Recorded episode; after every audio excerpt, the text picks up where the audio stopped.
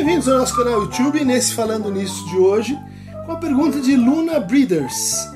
Oi Christian, uma pergunta. Vejo que você trabalha muito com o conceito de neoliberalismo e os sofrimentos que ele causa. Mas esse conceito de neoliberalismo é muito discutido e recusado por muitos. Queria entender melhor como se justifica ou não o uso desse conceito e por que ele é importante para fazer essa diferença em relação ao que seria o liberalismo clássico. É uma distinção que serve para qualquer contexto em que se discuta o liberalismo? Olha, Luna, essa é uma, uma pergunta extensa. Vou tentar te apresentar algumas razões pelas quais a gente trabalha com esse conceito e qual seria assim a sua serventia para a gente lá no Laboratório de Teoria Social, Filosofia e Psicanálise da USP, o LATESFIP. A gente desenvolveu a noção de forma de vida eh, ligando um polo ao desejo, um polo à linguagem, um polo ao trabalho. Né? E a gente desenvolveu essa noção para entender melhor um conceito que nos parecia assim um pouco deflacionado ou ausente, que é o conceito de sofrimento. Né? A psicanálise fala muito em sintomas, fala em mal-estar, mas a noção mesmo de sofrimento ela era um pouco indeterminada. Né? Então, para melhor determinar isso, a gente introduziu a ideia de forma de vida, trabalho, linguagem e desejo. Como que a gente entende então a, a, a incidência da, do trabalho na formação da subjetividade? Né? A gente teve que recuar aí e, e pensar que de fato a gente tem o entendimento do que vem a ser o sujeito, pelo menos o sujeito na modernidade, a partir de uma matriz eh, que pode ser chamada então de liberalismo é o que a gente vai encontrar no Locke, é o que a gente vai encontrar no Hume, é o que a gente vai encontrar no Jeremy Bentham, é o que a gente vai encontrar no Rousseau, ou seja, uma série de autores né, é, que vão pensar o sujeito, por exemplo, dividido entre esfera pública e esfera privada, baseado na noção de indivíduo livre, capaz de fazer contratos, de vender sua força de trabalho. Né. Há uma grande narrativa né, que vai, teórica, que vai construindo a noção de sujeito em conexão com essa ideia né, do liberalismo que encontra o seu apogeu talvez no Kant, talvez no Hegel. Né? Então o senhor pode dizer, esse é o sujeito do liberalismo. Ah, haveriam duas vertentes desse sujeito liberal, clássico, né?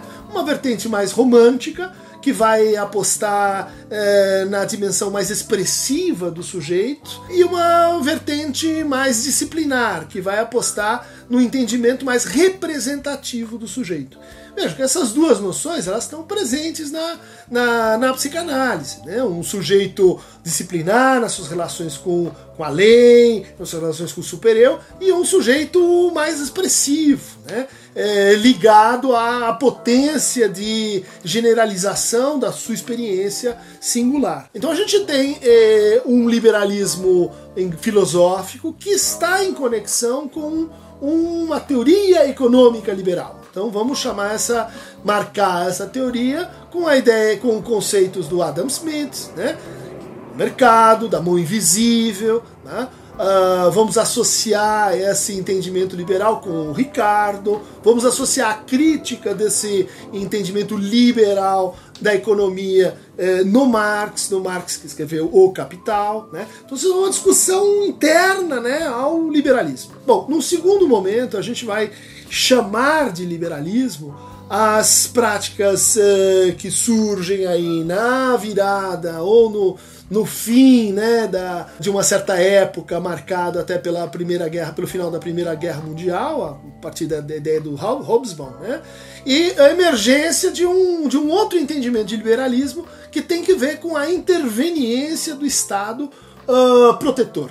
Né? O Estado como aquele que tem que ajudar os indivíduos a se emancipar. Então, o Estado que tem que providenciar a educação, que tem que proteger o trabalhador, que tem que gerar bem-estar para as pessoas. É um Estado que começa a funcionar em função de um novo fator político que seria assim a felicidade do seu povo. Essa é uma expectativa rel relativamente recente e tem que ver então com um segundo momento, né, com um segundo entendimento do que, que é o liberalismo. Então, um bom exemplo desse segundo entendimento é a teoria do Keynes, né? florescente depois da, da, da, Segunda Guerra Mundial, muito importante no Plano Marshall, na reconstrução dos estados né? destruídos pela guerra. Uh, na reinvenção do Japão, na formação de uma sociedade de consumo e de massa nos Estados Unidos, na formação de uma sociedade baseada na propaganda, na opinião pública, uh, no, na ocupação do espaço público como, como política democrática. Então, posto dessa maneira, a gente vai. Eh, localizar dentro dessa descrição um projeto que é um projeto de crítica do liberalismo e de radicalização do liberalismo. Esse projeto tem uma datação. Né? eu acho que um autor que nos ajuda muito aqui é o Foucault, em Nascimento da Biopolítica, né? onde ele vai fazer arqueologia do neoliberalismo nesse sentido estrito. Do von Mises, do Hayek, né? É, da Sociedade de Montpellier, que era uma reação, na origem, né, à ascensão dos estados totalitários. Nazismo na Alemanha, fascismo na Itália, uh, stalinismo na União Soviética. Eles entendiam que isso só tinha sido possível dado uma certa intrusão do Estado na economia. Tá? Então, um antídoto político e ao mesmo tempo uma forma de reforçar e, e fazer com que a economia uh, flua de forma mais interessante seria a radicalização do liberalismo em neoliberalismo. Então a gente tem um neoliberalismo ligado ao ordoliberalismo alemão, a gente tem um neoliberalismo ligado à escola austríaca, a gente tem um neoliberalismo ligado à escola de Chicago que no fundo é a transposição dessas ideias que estavam ali florescente, florescentes em 38, em 40, na Universidade de Chicago, nos anos 60, aí já com Milton Friedman, né, com Gary Becker, com outros teóricos da economia que entendiam uh, que seria muito importante a gente afastar o Estado o máximo da sua interveniência na economia. Ou seja, uma espécie de retorno a Adam Smith, né, mais radicalizado, argumentando de que se a gente tira o estado da educação, se a gente tira o estado da saúde, se a gente tira o estado do, da cultura, se a gente torna todas as áreas da ação humana estruturadas ao modo de uma empresa, ao modo de um negócio livre, a livre concorrência vai evitar a formação de monopólios. É uma teoria, ou seja, de que mais liberdade, daí neoliberalismo ou ultraliberalismo, vai produzir uma espécie de ajuste interno. Bom, por que, que a gente estuda essa teoria? Porque essa teoria ela permaneceu assim hibernando desde lá dos anos 30, 40 e ela começou a ser aplicada a partir de 1973, lá no Chile de Pinochet, associado, portanto, com um golpe de Estado, que aplica as concepções eh, eh, de Chicago nesse estado que é o Chile, e depois uh, Reagan uh, no, nos Estados Unidos, Margaret Thatcher na Inglaterra. Uh, e este movimento, esta forma de pensar, foi responsável ou está em estreita associação com o que a gente poderia chamar assim de globalização da economia. A redução de tarifas, as uh, rebaixamento das proteções nacionais, dos subsídios, isso se tornou um modelo econômico seguido pelo Banco Mundial, seguido pelo FMI, seguido pela pelas instituições eh, de regulação mundial, mundiais da, da economia. Por que, que isso nos importa? Junto com isso veio uma nova maneira de produzir. Junto com isso veio uma nova maneira da gente estar no trabalho.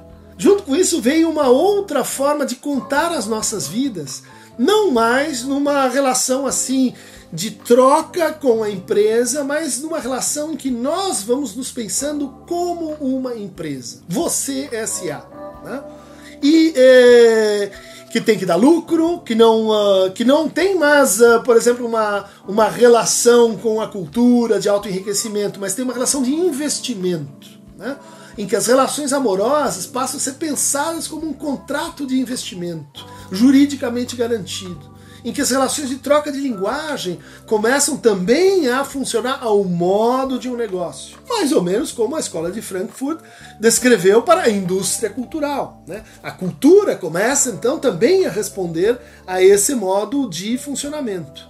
Isso muda no nosso entender, a relação que a gente tem com o sofrimento. Se o Estado liberal clássico, espero que você tenha entendido o que, que a gente está chamando por isso, protegia o trabalhador do sofrimento, o modelo neoliberal argumenta indiretamente o seguinte: vamos usar o sofrimento, vamos inocular sofrimento no trabalhador para que ele produza mais. Né? Vamos uh, uberizar, uh, precarizar, Vamos uh, reduzir, por exemplo, sindicatos e proteções ao trabalhador. Vamos deixar que tudo funcione como um livre con contrato. Né? Mas, nesse mercado livre, uns, uns têm muito poder de troca, outros têm pouco poder de troca. E começa a acontecer alguns problemas, como o que fazer com a quantidade de desempregados, que começa a aumentar. O que fazer com fenômenos como a gente está vendo, e foram descritos, por exemplo, pelo Piketty, né, de acumulação de muito capital entre poucas pessoas e a formação de massas dispensáveis, massas que nem consomem nem produzem e que jamais entrarão no mercado. O que fazer com a, a expectativa neoliberal de que haveria então um, um crescimento geral e que a pobreza e a desigualdade se reduziriam?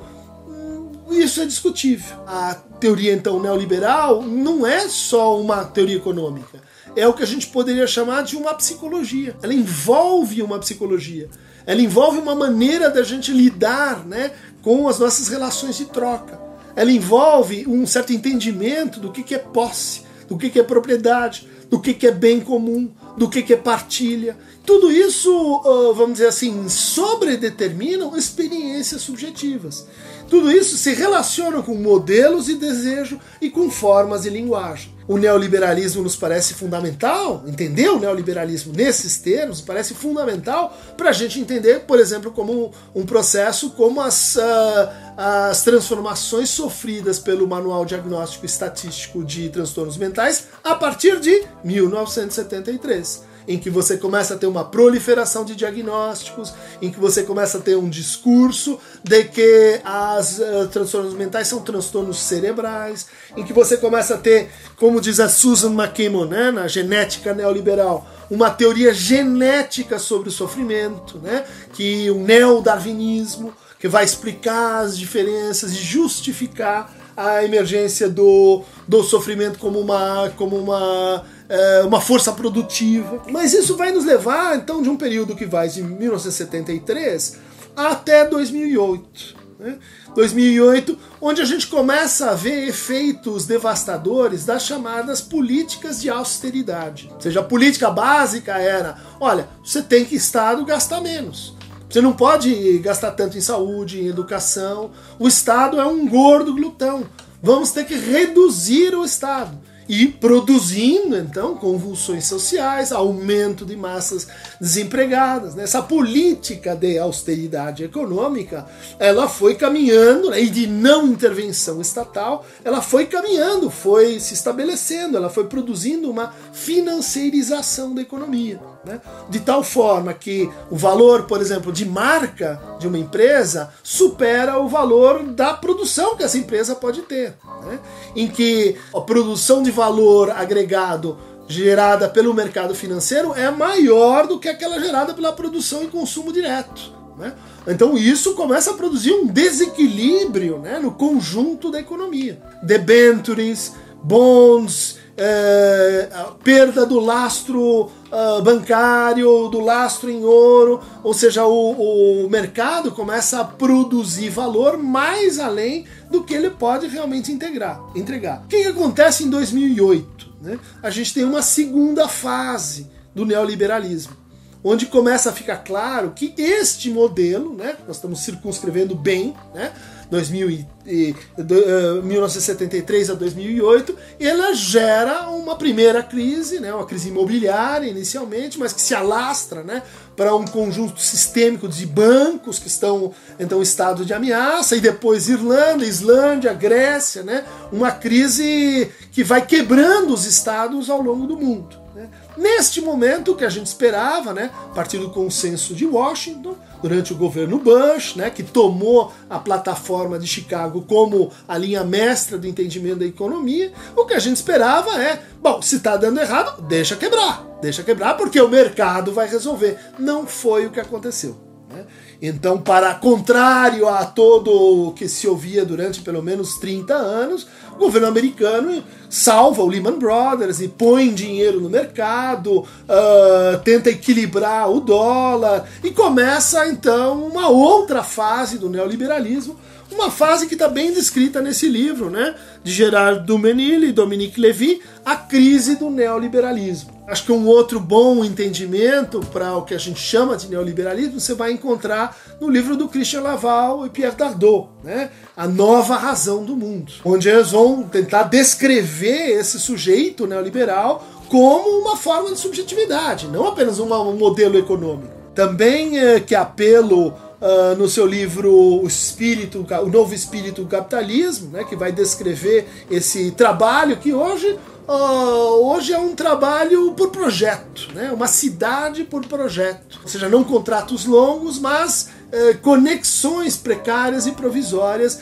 para a formação de, de, de, de, trabalho. Essa crise do neoliberalismo ela, ela se faz acompanhar de uma série de consequências no plano assim das formas uh, fundamentais de sofrimento, que é o que a gente vem estudando então lá na USP e, e por isso acho que eu te dei uma, um panorama geral de por isso o neoliberalismo é tão importante. Eu recomendo também para você um, um livro bastante compacto né, do Harvey, né, um geógrafo, uh, sobre o neoliberalismo que pode te ajudar a uma definição uh, muito simples. Uh, eu não vejo muita muita dificuldade em definir assim essa oposição entre liberalismo clássico, liberalismo moderno e liberalismo e neoliberalismo. Né? Uh, são diferentes entendimentos do papel do Estado na economia. Então, para receber mais fragmentos evolutivos, eptidas, eh, neoliberais e de startups, clique aqui no Aqueronta Movepo.